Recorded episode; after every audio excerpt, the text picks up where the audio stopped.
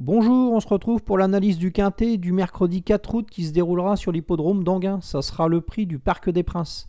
Une euh, course de vitesse qui se déroulera sur 2150 mètres autostart. Dans cette épreuve, mon favori sera Euro Duchesne, le numéro 11. C'est un pensionnaire de Julien Lemaire qui reste sur deux victoires. Et à chaque fois, il a fait belle impression. La dernière fois, il s'imposait sur l'hippodrome des Sables et il battait euh, Firecracker, Firello, Crack Money et surtout Elvis du Vallon. Ça, c'est vraiment des top chevaux euh, qui aura une première chance dans une course comme ça.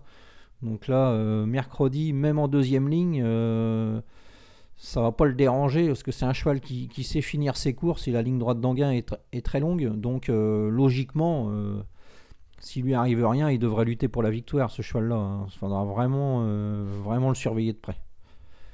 Ensuite, on s'intéressera à Copsil numéro 12. Euh, est-ce qu'il est encore utile de le présenter, ce cheval-là? Euh, C'est un cheval qui est bien connu des parieurs, qui, aligne les bons résultats depuis plusieurs mois.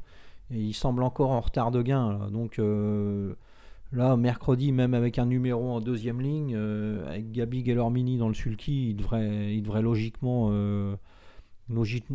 lutter pour la victoire. on pourra vraiment s'appuyer sur sa candidature sans, sans prendre trop de risques.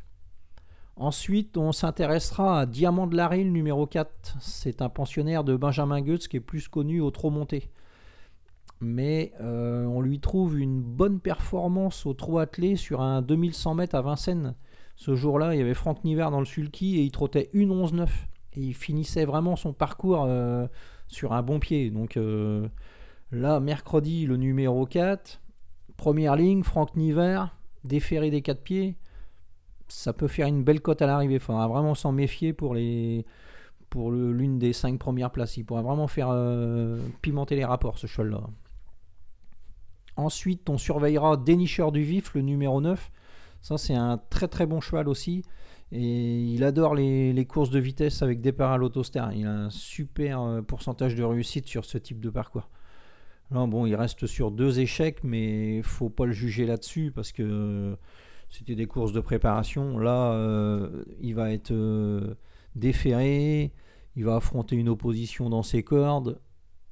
Même en deuxième ligne, euh, si ça se passe bien, logiquement, il peut, il, peut revenir de l'arrière, ce cheval-là. C'est vraiment un, top cheval aussi. Ensuite, on s'intéressera à Equinox JL, le numéro 2. il reste sur deux disqualifications, mais auparavant, il avait très bien couru. Donc, euh, faut, vraiment s'en méfier. C'est un cheval qui a parfaitement sa place à l'arrivée. Ça sera surtout une question de sagesse. Donc, euh, ce sera plutôt un coup de poker. Ensuite, on s'intéressera à Dacha. Pareil, elle vient, de, décevoir, mais elle faisait sa rentrée, elle était ferrée.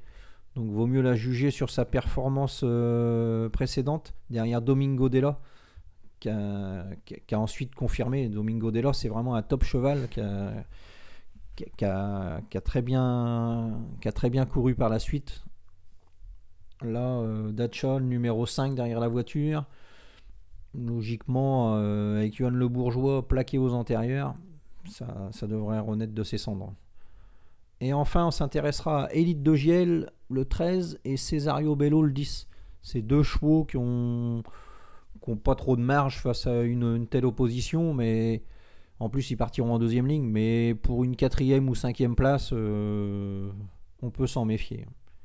Donc ma sélection dans cette épreuve, le 11, le 12, le 4, le 9, le 2, le 5, le 13 et le 10. Voilà, bon jeu à tous et à demain.